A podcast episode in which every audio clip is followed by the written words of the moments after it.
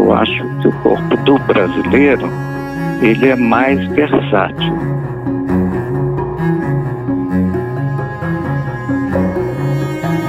Homem e mulher tinham a mesmíssima educação. Ele não fazia essa distinção. Menino pode, menina não pode, entendeu? Só que lá ninguém podia.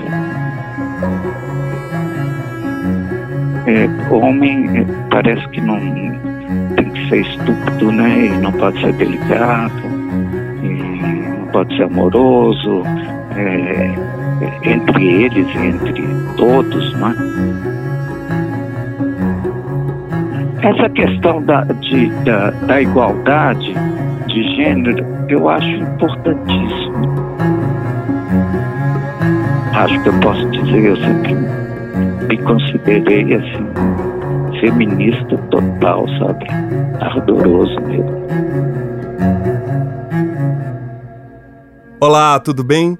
Bem-vindos, bem-vindas, bem-vindes a mais um episódio do podcast Al Masculina conversa sobre masculinidades. Eu sou Paulo Azevedo e estou à frente desse projeto que conta com a parceria luxuosa de Conrado Góes e Glaura Santos, além de outros tantos amigos que estão colaborando para esse espaço de encontros mais viáveis para todo mundo.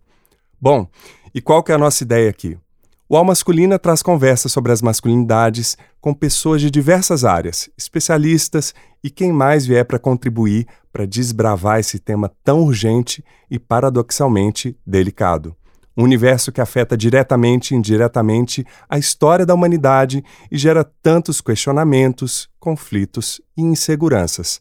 A busca aqui é entender as visões dos nossos convidados como vivenciam e lidam com as masculinidades no dia a dia, apostando em suas potências e na capacidade de transformação por meio do diálogo, autoconhecimento, sensibilização e humanidade.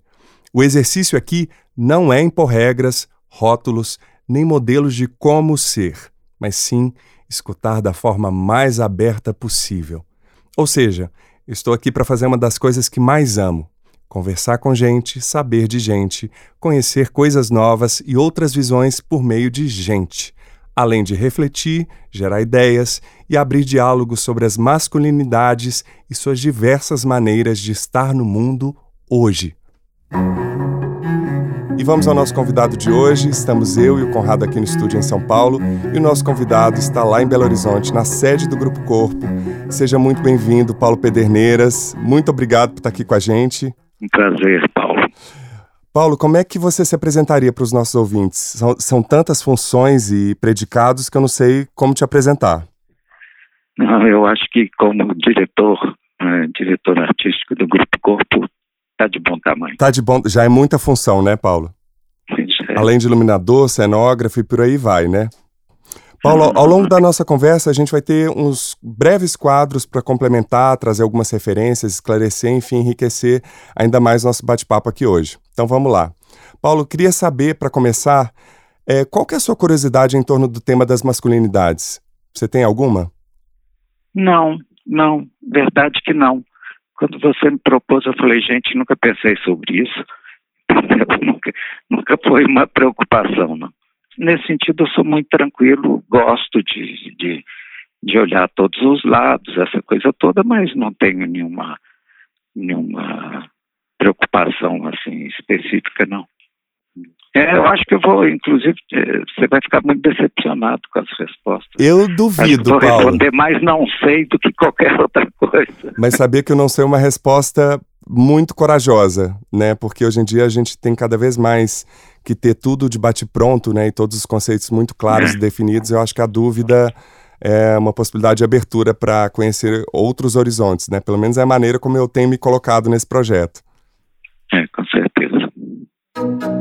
Lugares comuns, como Alvina Muscat. Eu sinto que a gente tem ouvido muito nos últimos anos, e a mídia tem reforçado muito isso, a palavra gênero uhum. usado muito nas campanha, na última campanha política, usado muito ainda hoje relacionado às pautas da educação. Uhum. Malvina, o que é gênero? Gênero foi uma palavra que veio da gramática, porque você usa gênero na gramática, masculino, feminino ou neutro, né? Cada palavra pode ser masculina, feminina ou neutra. E um americano é, adotou essa palavra que depois foi trabalhada pelos grupos feministas para definir os, os, a sexualidade, ou melhor, o desejo sexual. Qual é o objeto do meu desejo? Quer dizer, o que eu sou uh, nessa sociedade, né? E, e, qual é a partir do meu desejo? Quer dizer, a palavra não, não desperta nenhum tabu, mas o que é o que acontece é que nós vivemos numa sociedade uh, onde ainda a religião tem uma força muito grande, não é? E, e do ponto de vista religioso, sair do corpo e inventar outra coisa a respeito do mesmo corpo, não é? é uma coisa terrorífica. Eu acho que nós temos que começar a pensar o seguinte: nós somos muito onipotentes e ao mesmo tempo ingênuos. Nós acreditamos que somos uh, os donos das nossas mentes e os nossos corações. E não somos. E por que não somos? Porque os seres humanos, do ponto de vista biológico, são os mais frágeis que estão no mundo ao nascer. Então, um, um bebê, além dos nove meses de gestação, ele tem uma fase que até o Jung chama de extrauterina, que vai quase até os três anos de idade. Ele fala que é um, mas nem, nenhum bebê de um ano sai por aí para pegar um copo d'água, né?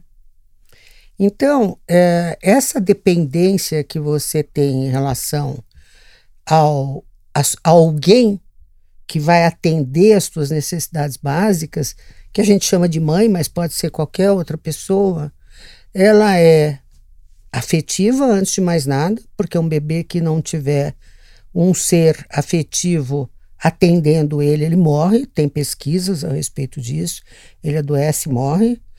E esse mesmo ser vai ensinar para ele o mundo. Então, isso nos faz muito dependente e isso uh, nos leva a, a, a, ter que absorver, não é? Num primeiro momento, é ter mesmo, porque não tem outra saída, né? Eu absorvo tudo aquilo que me é definido como certo, errado, o que eu sou, o que eu não sou, é o que eu posso fazer, o que eu não posso fazer dentro dessa cultura onde eu estou inserido. Enfim, são coisas desde as mínimas até as mais importantes, que é quem eu sou. Né? Então, é, essa questão do, do gênero, ela está relacionada a, exatamente a isso. Porque ao nascer, eu tenho um sexo, eu tenho uma vagina ou eu tenho um pênis. Eu tenho alguns casos que tem os dois, mas não é o caso para a gente discutir agora. Então, segundo o meu corpo, que é um corpo biológico, eu sou, junto com a mamadeira, é, junto com aquele leitinho que vai entrando, vai entrando também aquilo que eu devo ser. Então, eu sou aquilo que eu devo ser, eu começo a ser aquilo que eu devo ser. E aquilo que eu devo ser, que me é introjetado e que vai criando a minha subjetividade, é aquilo que a gente chama de gênero. Porque se eu nasci homem ou mulher, nós estamos falando do meu corpo biológico, né? Mas o que eu vou ser com este corpo define o meu gênero. Então, se o corpo está ligado ao biológico, o gênero está ligado ao social e ao cultural.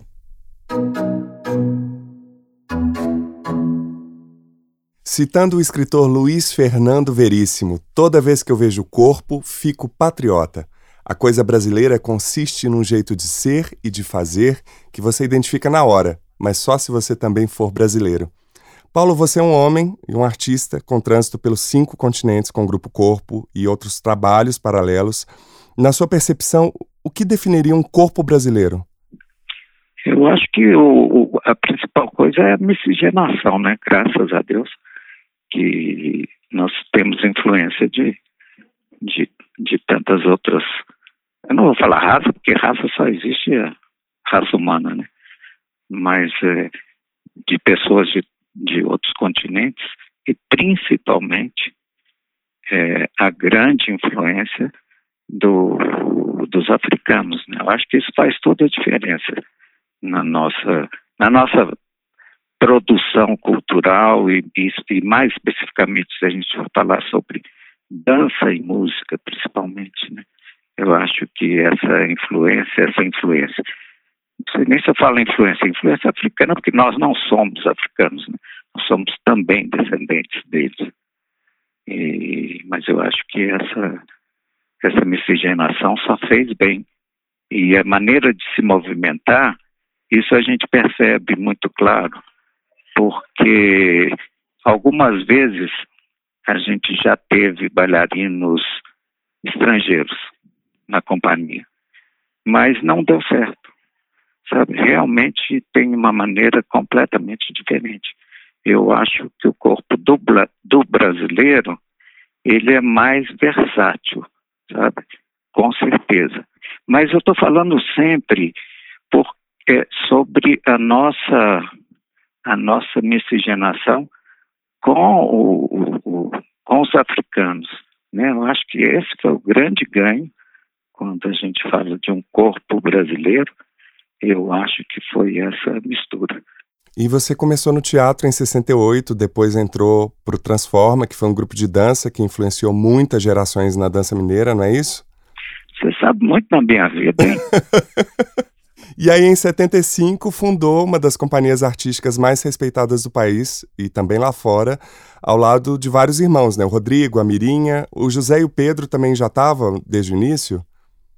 É, tavam, tavam, foram convidados. Uhum. Na verdade, ele foi convidado, tanto Pedro quanto José Luiz, é, pelo Oscar Arraes, que, era, que foi o coreógrafo que fez Maria Maria e O Último Trem. Então, ele os convidou para fazer parte desses espetáculos. São quantos irmãos, Paulo? São, somos seis. Seis irmãos. E além dos parceiros que formaram o Grupo Corpo. Você acha que essa sensibilidade, essa sua visão, esse olhar sobre a arte veio da Dona Isabel de seu Barbosa ou, ou você é, pode ser tido como responsável por essa revolução na sua família? É, eu acho, não, é, eu tenho a impressão que em casa nós não tínhamos muito essa referência, sabe? Meu pai era um engenheiro é, muito católico. Minha mãe era uma pessoa já mais aberta, mas na família a gente tem, não me lembro de ninguém, talvez um poeta, um caricaturista, se não me engano, na família da minha mãe. Mas uh, fora isso, não me lembro de nada, não. Eu acho que o começo começou com a gente mesmo. E como é que foi a recepção na época dos seus pais para esse rumo que você e seus irmãos foram tomando? Houve algum tipo de preconceito? Olha, minha mãe sempre foi uma pessoa muito aberta, uma pessoa maravilhosa. E, e tudo que a gente queria, ela fazia todo possível para que acontecesse. Então, até a gente ficar com a casa deles, né?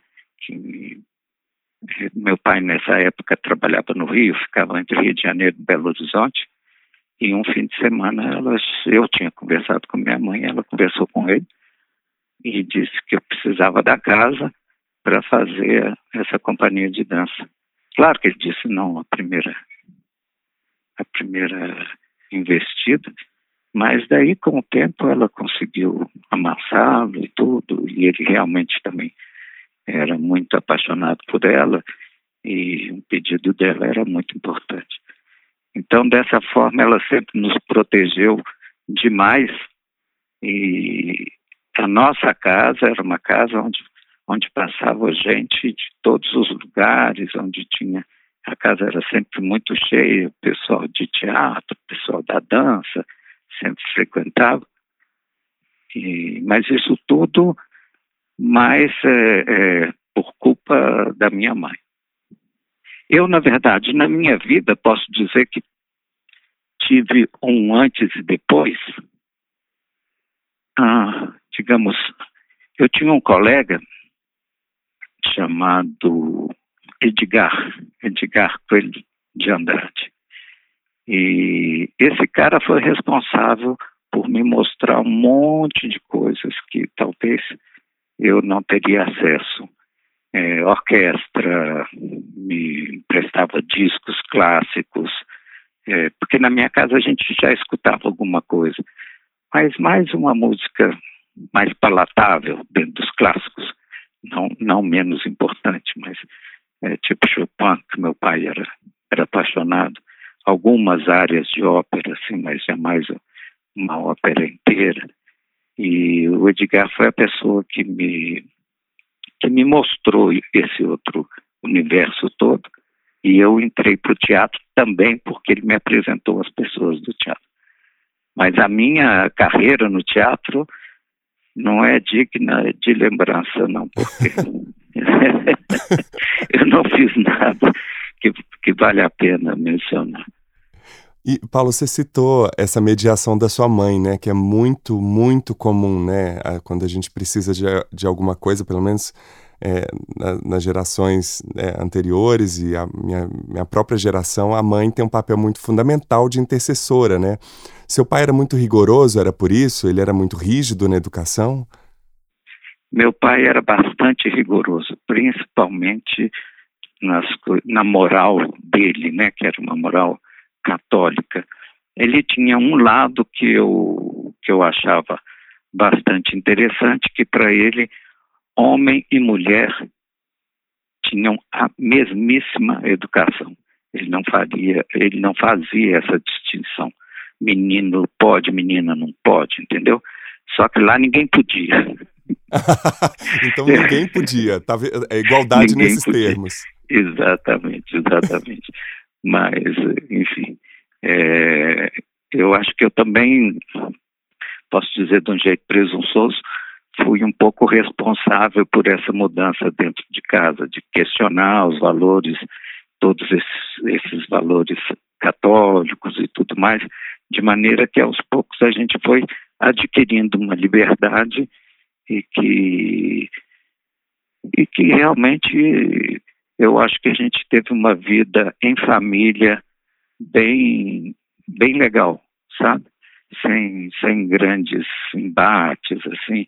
Acho que com muito respeito mútuo. Meu pai continuou sendo um católico fervoroso, como sempre foi, e a gente totalmente é, diferente nesse sentido. Tanto que ninguém casou, assim, entendeu? E as meninas já não, não precisaram mais casar, é, já tinha os namorados, já viajava, essas coisas todas. E você tem uma curiosidade que quando seus pais saíram da casa para ser a sede do grupo de alguma maneira, eles foram morar de aluguel, não foi isso? Exatamente. Não, porque não, não é uma família rica, é uma família de classe média, assim, razoável, né?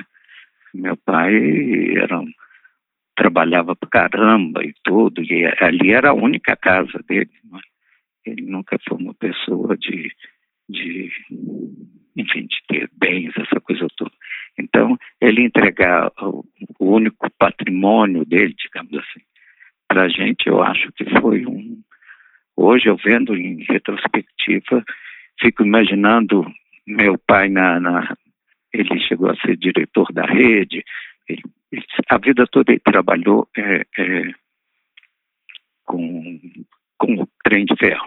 Uhum. E eu fico pensando, fico imaginando ele conversando com os colegas, né? Que deviam dizer, ah, meu filho está fazendo medicina, o meu está fazendo engenharia, não sei o que lá, e diz, os meus estão fazendo dança. eu tenho a impressão que ele, isso para ele não deve ter sido muito fácil. E nesse começo dessa empreitada de vocês, estamos falando de um grupo de dança num contexto de ditadura no Brasil. Como você percebia as masculinidades naquela época e do que você aprendeu para os dias de hoje? O que, que mudou? Eu lembro muito bem de, de uma época em que existia esse, esse um machismo que eu tenho a impressão que aí nos anos 60 com todas as, talvez até com a introdução de, de drogas e tudo mais, e, e todo paz e amor mundial, apesar de todos os problemas que a gente estava passando aqui, acho que teve uma influência muito benéfica. É, eu me lembro que mesmo na, na rua onde eu morava, era uma rua de um quarteirão, então todo mundo se conhecia, e as meninas eram, eram tratadas diferentes. Né? Elas não, não, não andavam na mesma turma. Né? A irmã do, do sujeito não, não, andava com o sujeito. Né? É, pode tudo, menos com a minha irmã. Era mais ou menos esse, esse tipo de coisa. Eu acho que isso foi modificando muito e eu sempre tive muita, muito horror dessa, dessa diferença toda, sabe? As pessoas saíam para pegar mulher, né? Que era aquele jeito todo é, machista e tudo. E o tratamento, e eu vejo até hoje isso também, muitas vezes o tratamento é, é um tratamento meio de subjugar, né, de, de enfim, qualquer filme de pornografia, por exemplo, o tratamento que se tem com, com as mulheres é uma coisa horrorosa, de dar, é de dar asco né? sempre como uma coisa, como um objeto, é, isso tudo. E, isso acho que era muito normal há muitos anos atrás, e eu tenho a impressão que melhorou muito no mundo todo, de uma maneira geral, depois de Woodstock. Né? Acho que o Woodstock teve, teve uma influência é, muito boa né? nessa, nessa moralidade toda. Na cena artística, eu acho que sempre foi mais, foi mais liberal. Né? A gente vive num mundo e, às vezes, quando eu me afasto muito, eu tomo susto. Né? Tomo susto que ainda existe essas turmas, né? Eu, é, eu fui frequentar um, porque eu, eu sempre gostei muito de, de cavalo, apesar de não ter também tido oportunidade, porque nunca teve fazenda, nada assim na minha na minha família. Mas quando eu tive a oportunidade de, chegar mais perto e ver, eu comecei a frequentar uma hípica e levava meus filhos para montar cavalo, essa coisa toda. E, e conheci essa turma. E fiquei chapado que era sempre mesa de homens e mesa de mulheres não existia essa, essa de, de se misturar, né? O casal, a mulher ia para a mesa da, das mulheres e os homens se juntavam ali para tomar cerveja e, enfim, e eram assuntos diferentes, mas uh, isso eu vi em outras em outros lugares também. Isso eu fiquei muito chapado, porque há 40 e, sei lá, 44 anos é o Grupo Corpo. Eu vivo um pouco nesse universo que é completamente diferente, né? E às vezes ainda me assusta esse tipo de, de separação. É, de onde veio isso, né? É, é, porque na minha turma, quando, quando adolescente, não existia, quer dizer, começou existindo, mas eu acho que aos poucos a gente conseguiu uma integração que foi uma integração muito boa. Nós éramos realmente amigos uns dos outros, das outras, de todo mundo. Não tinha muito isso. E Paulo, por que ainda hoje existe esse preconceito tão arraigado de que homem não dança, homem não rebola, dança é coisa de menina? A pergunta talvez seja por que, que o gestual, o movimento, é tão associado no homem a uma ideia de ser mais efeminado, frágil? É, se existe tanto rigor, força e disciplina, por exemplo, no balé clássico? É, é verdade que existe. Essa pergunta também eu me faço o tempo inteiro, né? É, não sei, não sei. É, homem é, parece que não tem que ser estúpido, né? E não pode ser delicado, e não pode ser amoroso. É, é entre eles e entre todos, né? É uma coisa muito, muito esquisita, principalmente nessa época que a gente está vivendo, né? Então você fica mais chapado ainda, né? Mas parece mesmo que a gente está dando mil passos atrás. Então, essa, esse seu programa talvez seja mais importante agora do que nunca, né? Lugares comuns, como Alvina Muscat. De onde vem essa métrica que define que tal atitude faz de você menos homem ou tal atitude define você como mais homem? É, de onde, se você está falando de mais e menos, existe um parâmetro e uma métrica. De onde vem isso? Existe essa métrica, Malvina? Você tem uma espécie de domesticação no teu processo de socialização, não é? de aculturação. Então, até uma, um certo momento da tua vida, você não tem muitas escolhas. Se você quer ser aceito pela sociedade, você tem que aceitar aqueles, aqueles símbolos, aqueles princípios, né? aquelas ideias. Tanto que você vê muitos jovens praticando suicídio, não é? porque eles não cabem na, nos preceitos que eles foram definidos. Mas se eu fosse procurar uma, um fator comum do que é uh, virar homem, tornar-se homem, eu diria que é a castração dos afetos. Porque, na verdade, você vê a teoria psicanalítica, para quem conhece, fala da castração do pênis, etc. Né? O que é a castração do pênis? A castração do pênis, simbolicamente, é não poder exercer a sua masculinidade.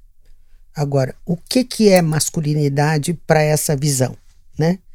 É ser forte, é não ter sofrimento ou não expor o sofrimento, é não, não, so, não expor sofrimento, é, nem chorar, nem, nem se emocionar. Uh, então, o que, que se espera daquele sujeito que foi criado para ser um homem? Que ele seja uma pessoa uh, fria, não é? Que ele não exponha sentimentos que o igualem aos sentimentos de uma mulher, né?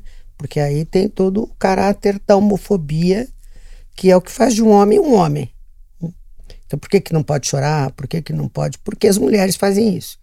Então, a identidade masculina é uma identidade muito frágil, porque ela é construída em cima de uma mentira ela é construída em cima de uma ideia de que o homem não sofre, o homem é forte, ele sabe como resolver os problemas dele, ele sabe como defender a família dele. Quer dizer, tá bom, acho que quando começou a humanidade, o homem saía e caçava, e ele tinha que usar os músculos, etc., e ser forte mesmo, porque a mulher estava parindo e tendo cuidado da, que cuidar da cria, né?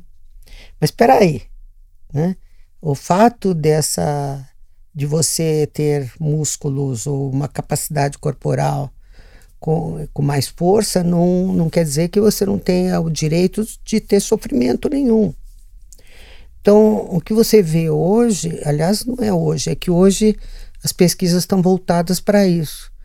Que os homens são os que ficam mais doentes, morrem mais cedo, se suicidam mais, se deprimem mais justamente porque um menino, se ele estiver sofrendo e tiver vontade de chorar, ele vai ser muito mal visto pela própria família, não é?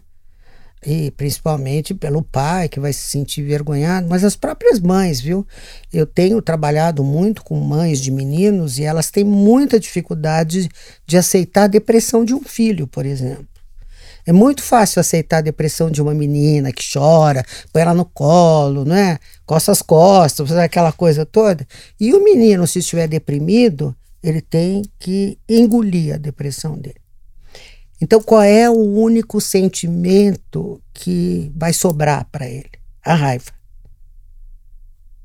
É? Então, ele vai ter que transformar aquele sofrimento numa reação raivosa e muito possivelmente violenta. Paulo, você já teve que se colocar como é, diretor artístico do corpo para defender algum bailarino numa situação de homofobia? Não, não, não. Não, eu já talvez já tenha defendido uma vez ou outra, mas que não me lembro muito, mas questão de racismo e tudo, né? E ser pai de um grupo, uma empresa que emprega tantas pessoas, uma sede, enfim, muitas responsabilidades. Como é que é dirigir um grupo tão diverso, Paulo? Você consegue citar algum momento em que você se sentiu vulnerável nesses papéis ou em que você quebrou as pernas? Por alguma algum problema interno, eu não me lembro assim, sabe? Externo muitas vezes, muitas vezes em criação de, de espetáculo e tudo tem momentos que eu vejo que o céu caiu na minha cabeça mesmo, que não tem saída. que não tem nenhuma saída. Mas aí eu lembro que o céu já caiu na minha cabeça tantas vezes que mesmo sem eu ver saída, é, eu acho que vai acontecer alguma coisa e vai ter que e vai ter que sair dessa. Mas uh, aqui dentro, não, eu acho eu acho um privilégio, sabe, poder poder conviver com todo com, com toda essa turma aqui. É uma turma muito legal, é uma turma excepcional. Eu acho que o ambiente no grupo corpo é, é, é o melhor que eu podia que eu podia querer, sabe? Eu gosto de todos, a gente tem um relacionamento muito bom. Acho que não existe muito uma hierarquia, assim, é, todas as portas estão sempre abertas, quer dizer, qualquer pessoa pode entrar em qualquer sala, né? Não existe, preciso falar com o diretor, não. Nem, é só, só chegar e falar. Não? É, eu sou testemunha. É realmente um ambiente extremamente agradável e, e tem uma estrutura que aparece em cena de como que vocês funcionam por trás da cortina. Mas a, a minha sorte é que dá para compartilhar bastante, sabe, Paulo? E, e, e, eu tenho e tem tantas pessoas aqui dentro, eu poderia dizer praticamente todas, tão comprometidas, sabe, que eu nunca me sinto sozinho. Muitas vezes eu fico bastante desanimado com milhões de problemas, né? Muitas vezes não, às vezes até a maioria das vezes, porque nunca foi, nunca foi fácil.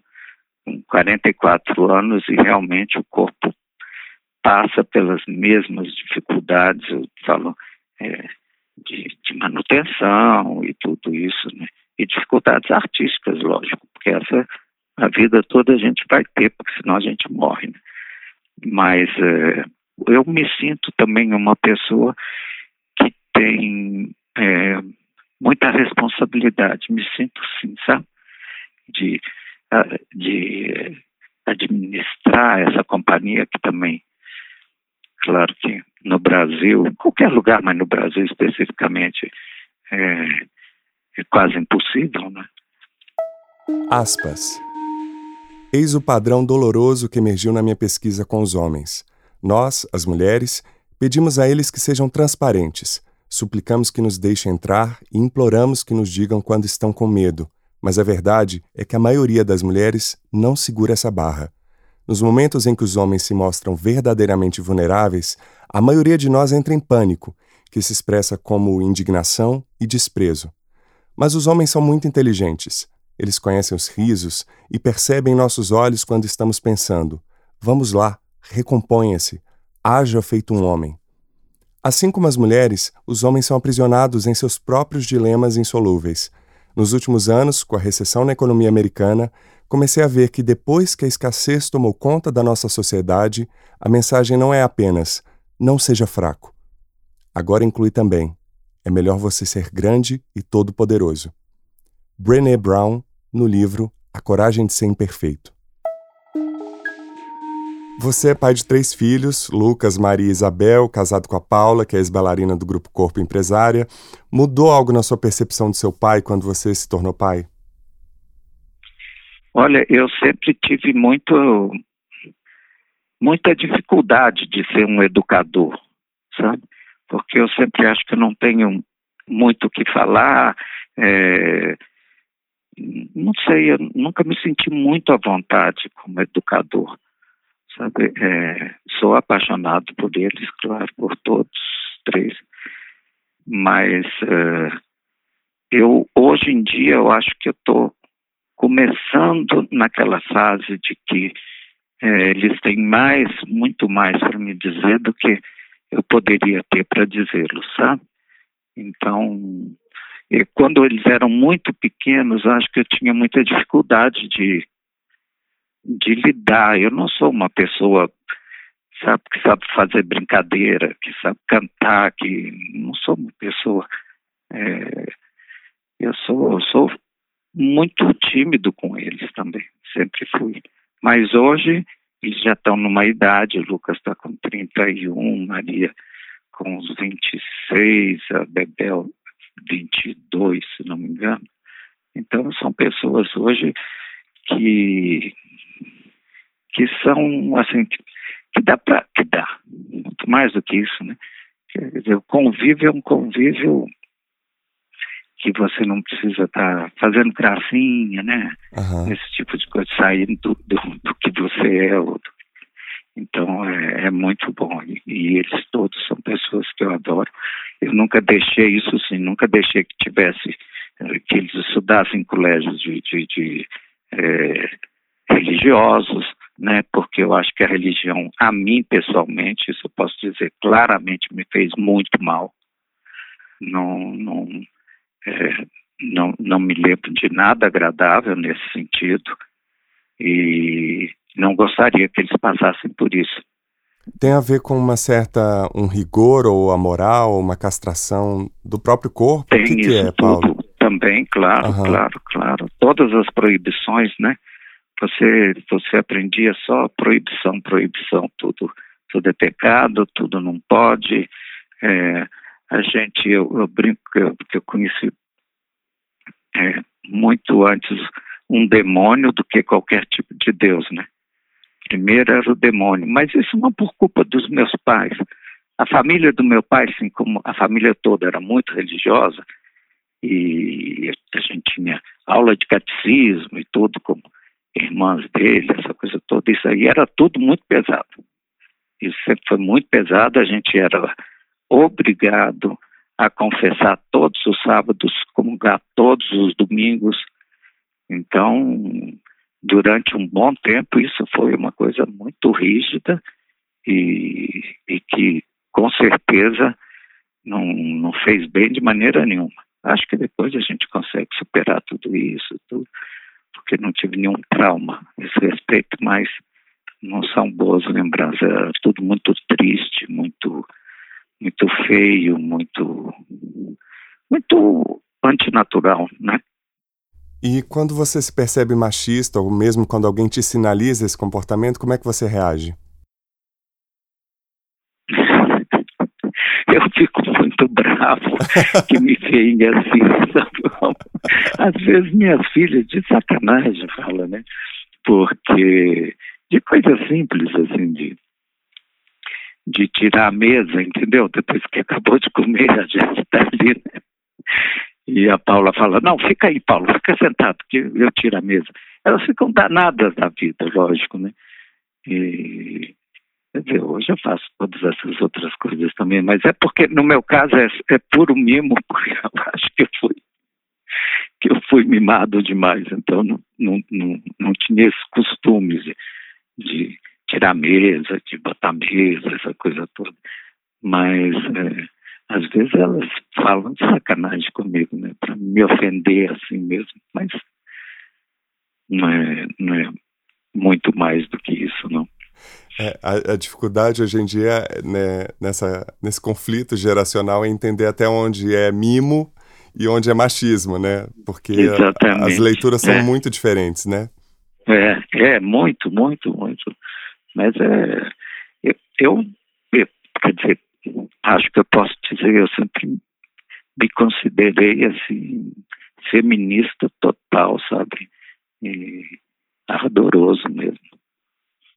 E você é um homem muito inquieto, provocador, um pensador e um líder nato. O que, que a arte te ensina e te provoca como homem, Paulo?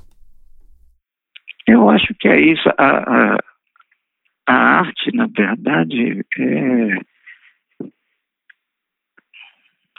não te dá não te dá resposta. Isso eu acho bom, né? Eu acho que ela só só questiona, questiona, questiona e você corre atrás de respostas, mas claro que você nunca vai ter. Eu acho que nisso me faz bem, porque senão eu acho que com, com a minha tendência a ser, a ser um deprimido, acho que eu não levantaria da cama, sabe? De... Mas não sei, é sempre de questionar tudo, né, Paulo? Sim. O tempo todo você fica se perguntando, o tempo todo você fica se perguntando sobre tudo, né? Sobre todas as coisas. Paulo, que tipo de homem você admira e por quê? Eu admiro sempre mais, mais a questão do caráter, mais que qualquer coisa, sabe? E eu gosto normalmente de, de, de, de, claro, de pessoas mais abertas, que tenham, que tenham um olhar é, mais é, compreensivo, né, sobre tudo, que consiga é, olhar de todos os lados, né? Tudo isso eu acho super importante que não tenha que não tenha preconceitos, claro, né? E nem conceitos muito rígidos que que são que são avessos a qualquer tipo de, de mudança, né? Seja é, contra a mulher, seja como, como contra qualquer pessoa de opção sexual diferente, né? Tudo isso é uma estupidez que, é, que não dá nem, nem, nem para comentar, né? Mas é, eu acho que se não a, a preocupação que eu tenho realmente é que eu vejo às vezes alguns retrocessos que apavoram, né? A gente já viu isso em outros lugares, por exemplo, se você imaginar, sei lá, Irã, né? Na época do chá e tudo como era. E hoje você vê esse Irã, que é um horror nessa questão moral toda. É, esse, e é sempre, sempre, sempre é, é, atrelado a uma religião. E isso, eu, eu não gosto de religião de jeito nenhum, sabe? Isso realmente é uma coisa que eu posso falar. Assim, as mulheres ou, ou mesmo todos, todos esse núcleo é, LGBT, é, eu acho que já tem mais espaço. Com certeza tem mais espaço. É claro que ainda é uma briga danada, é uma luta que talvez não acabe mesmo nunca, mas como qualquer é, luta de, de minorias, né? Mas eu acho que hoje o mundo é muito mais aberto. Eu fico pensando é, quanta gente já sofreu tanto por conta disso, porque não tinha espaço mesmo, né? No caso de pessoas de, de opção sexual diferente. Nossa, o medo que deve ter sido. Eu, eu na verdade, é, posso falar tranquilamente que eu, eu tive nenhum, digamos, interesse sexual assim por por homens, então eu nunca nunca passei por nada disso, mas eu fico vejo pessoas, mesmo pessoas no teatro que viviam, é, que eu vivia mais próximo e tudo, e acho que era muito pior, muito pior. Tinha amigos assim que que a mãe até até ontem, até hoje, não admitiam. Né? Eu tenho isso na minha família, dentro da minha família mesmo, vejo não na minha família dos meus pais, mas assim de tios e primos, e vejo a dificuldade que é isso tudo, que horror. Isso eu acho uma coisa é, completamente desumana, estúpida, escrota, mas é, é que eu acho que a religião sempre está um pouco por trás disso, sabe? Essa moral religiosa eu acho terrível, terrível. Escuta aqui. No quadro Escuta Aqui de hoje, muita gente não sabe, mas o Grupo Corpo é responsável não só por balés, que hoje já tem uma assinatura, um pensamento de dança, mas também por música brasileira de qualidade, composta originalmente para os espetáculos. Só para citar alguns, Caetano Veloso, Lenine, Tom Zé, Wakiti, Marco Antônio Guimarães, José Miguel Wisnik, Metá Metá e o mais recente parceiro do grupo, Gilberto Gil, que inclusive dá nome ao novo trabalho, Gil. É só buscar lá no Spotify Grupo Corpo que você encontra boa parte desse som de qualidade. Paulo, você tem alguma dica de livro, série, filme, documentário que trata de assuntos relacionados a esse tema que a gente conversou aqui que você gostaria de indicar? Olha, difícil, viu? Eu não sei porque eu não consigo desligar esse tema de tudo, de uma maneira geral, né? Porque se você quiser, você vai ver isso em qualquer situação né? em qualquer é, é, coisa que fala de relacionamento, amoroso ou não, né? Então, eu acho especificamente o último filme do Almodóvar, eu fiquei encantado, acho uma obra-prima, Fiquei fascinado com o filme. Acho um filme maduro é, é, é, e um filme corajoso esteticamente, sabe? E é um filme fascinante, emocionante, eu acho, dos melhores filmes que eu vi nos últimos anos. Dor e Glória, último filme do, do Almodóvar. Também fiquei muito impactado e tem cenas que certamente eu vou guardar por muito tempo, né? É, não, é maravilhoso, maravilhoso o filme. Tenho uns, um, alguns escritores que, por exemplo, Philip Roth, né, que, que faleceu, acho que ano passado, é um cara que eu sempre gostei muito. Pode até parecer a algumas pessoas um machista. Por quê, Paulo? Eu, eu já vi ele um pouco acusado disso, porque o jeito dele falar, não sei, mas, é, mas eu acho ele uma pessoa muito inteligente, muito, muito importante.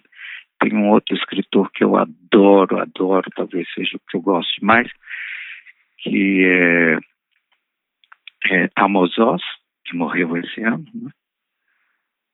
é, mas não sei especificamente desse assunto. Eu adoro é, é, Coetzee também, acho talvez vivo o maior escritor. São os, para falar um pouquinho de literatura, são os que eu, que eu mais gosto de uma literatura contemporânea, né, claro. E outra dica, o Aspas de hoje trouxe uma citação da Brené Brown, que é uma pesquisadora sobre o tema da vulnerabilidade, e no Netflix tem uma palestra chamada The Call to the Courage, em português o chamado para coragem, que vale muito a pena. Cá entre nós, Paulo, o que são as masculinidades por Paulo Pederneiras? Olha, não sei não. Fora do mar. E você já se sentiu fora do mar, como um peixe fora d'água? Eu acho que você citou um caso lá da, da, da questão da, da, do hipismo, lá da equitação, que talvez seja uma dessas situações, né? Ah, sim, sim, sim, sim.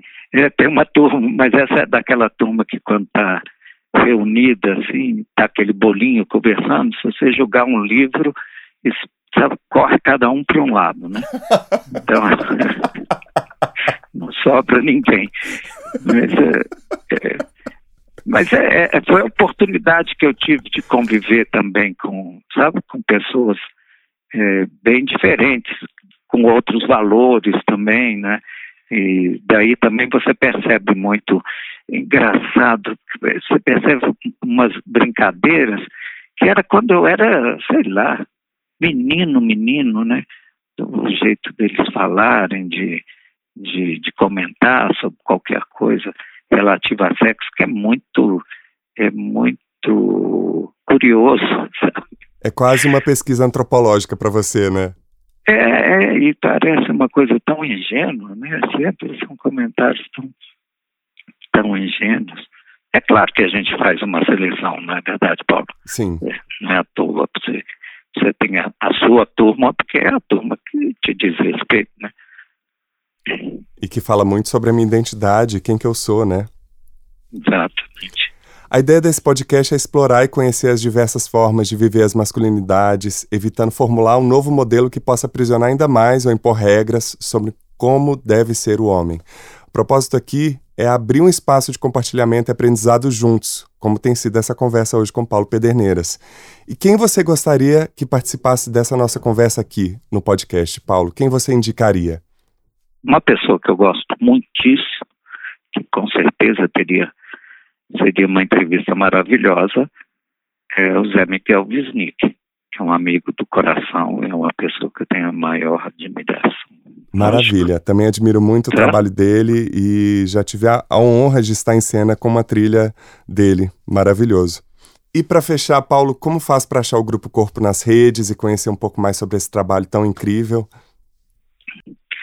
Olha, o Corpo tem, primeiro no YouTube, tem um, um canal oficial, tá?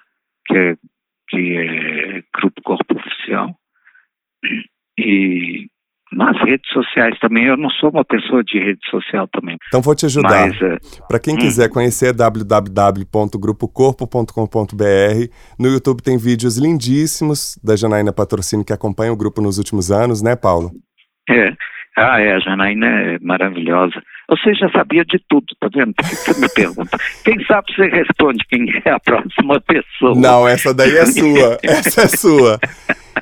E tem também o www.amigosdocorpo.com.br para quem quiser fazer parte de um programa belíssimo de parceria que torna você cada vez mais próximo do Grupo Corpo e fazer parte dessa história que vem sendo construída há 44 anos. É um projeto incrível que você, por exemplo, a partir do valor de dois ingressos, pode fazer parte do programa e ganhar dois ingressos para futuras temporadas, desconto na lojinha e no site do grupo, enfim, vale muito a pena. Paulo, a gente está numa plataforma digital. Se os seus filhos escutassem esse podcast daqui a 20, 200 anos, o que você diria para eles? Nossa, é cheio de pegadinha. O que, que eu diria? Daqui a 200 anos, você já pensou? Pois é, eu, eu acho que o que acontece é que eu, sinceramente, mesmo, eu acho que eu não tenho absolutamente nada para dizer, sabe? Só se me perguntar muito, mas é a respeito de uma coisa muito específica, sabe, Paulo? Eu não, eu não tenho frases formadas, eu não tenho um pensamento claro. Eu acho que eu sou uma pessoa um pouco difusa.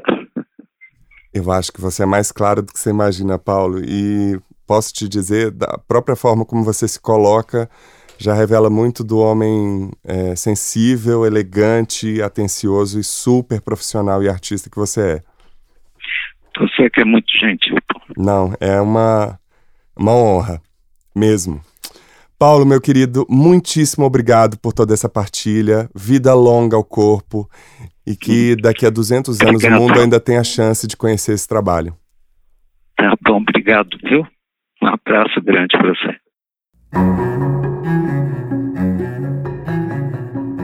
E você que nos acompanha e nos envia mensagens, muito obrigado. É uma honra e um prazer enorme contar com você nesse papo. Então, não deixe de participar. Você nos encontra em diversas plataformas de podcast e também pelo site www.concultura.com.br barra almasculina, no Facebook barra almasculina podcast e no Twitter arroba almasculina. No Instagram você me encontra como arroba ou no perfil arroba almasculina. Gostaria de agradecer muitíssimo a todas as pessoas que colaboraram, em especial aos nossos convidados Paulo Pederneiras e Malvina Muscat. Acabo de voltar do Piauí, onde visitei meus parentes paternos e gostaria de agradecer muito a acolhida. Foram dias muito especiais, muito intensos e que fazem parte de uma nova etapa, um desdobramento desse projeto, da qual o Al Masculina faz parte e que em breve vocês vão ter mais novidades aí e mais notícias sobre ele. E eu também não posso deixar de agradecer Ana Paula Cansado, Camila Servente, Cristina Castilho, Danilo Azevedo, Eric Camarano, Giovana Soar, Eva Estrela, Janaína Castro, Janaína Patrocínio, Marcelo Zorzeto, Mônica Casagrande, Neila Lopes, Pedro Maciel, Pedro Seiler, Sâmia Enes, Sara Antunes, Tatiana Caltabiano, Vinícius Oliveira, Wagner Elias e ao Hotel Gran Arrei Teresina. Bom, nosso episódio fica por aqui. O El Masculino é feito por Conrado Góes na trilha sonora original, gravação, edição e mixagem, Glaura Santos na identidade visual e arte e eu, Paulo Azevedo, na idealização, produção, roteiro e apresentação. Esse podcast conta com a colaboração da sua companhia e é realizado pela Concultura. E você que nos deu o prazer da sua companhia até aqui, muitíssimo obrigado e até o próximo encontro.